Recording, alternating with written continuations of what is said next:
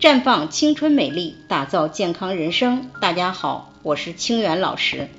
同事今天给我讲了他家里的一件事儿，深有感触，想讲给大家听，希望大家能有所警醒。他是家里最小的，上面一个哥哥三十九岁，一个姐姐四十二岁，父母也马上七十了。今天听他的姐姐说，他哥哥这个月初由于二型糖尿病住院了，空腹血糖二十多个点儿。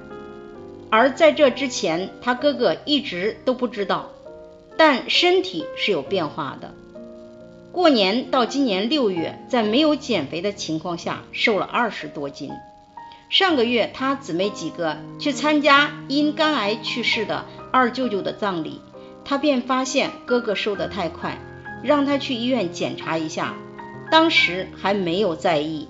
在本月单位体检的时候，因为血糖太高，医院当时一定要让住院。之前他哥哥一直比较胖，多次提醒他注意三高，饮食上注意，多运动，可他根本没有当回事儿。直到这次住院才悔不当初。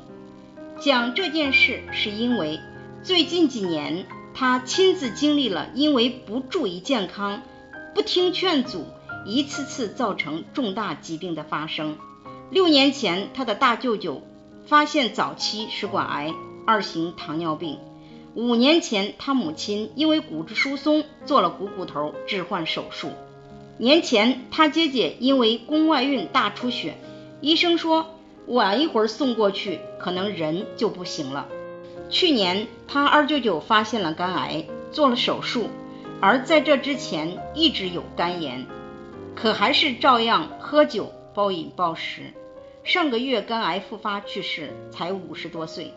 而这一切的发生有一个共同点：健康知识缺乏。当出现一些健康问题的苗头时，不重视、不听劝。希望大家能够吸取教训。不要给健康埋下一颗颗炸弹。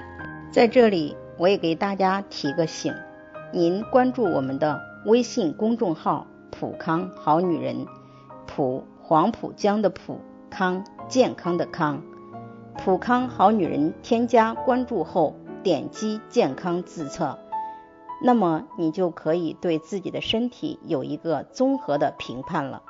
健康老师会针对您的情况做一个系统的分析，然后给您指导建议。这个机会还是蛮好的，希望大家能够珍惜。今天的分享就到这里，我们明天再见。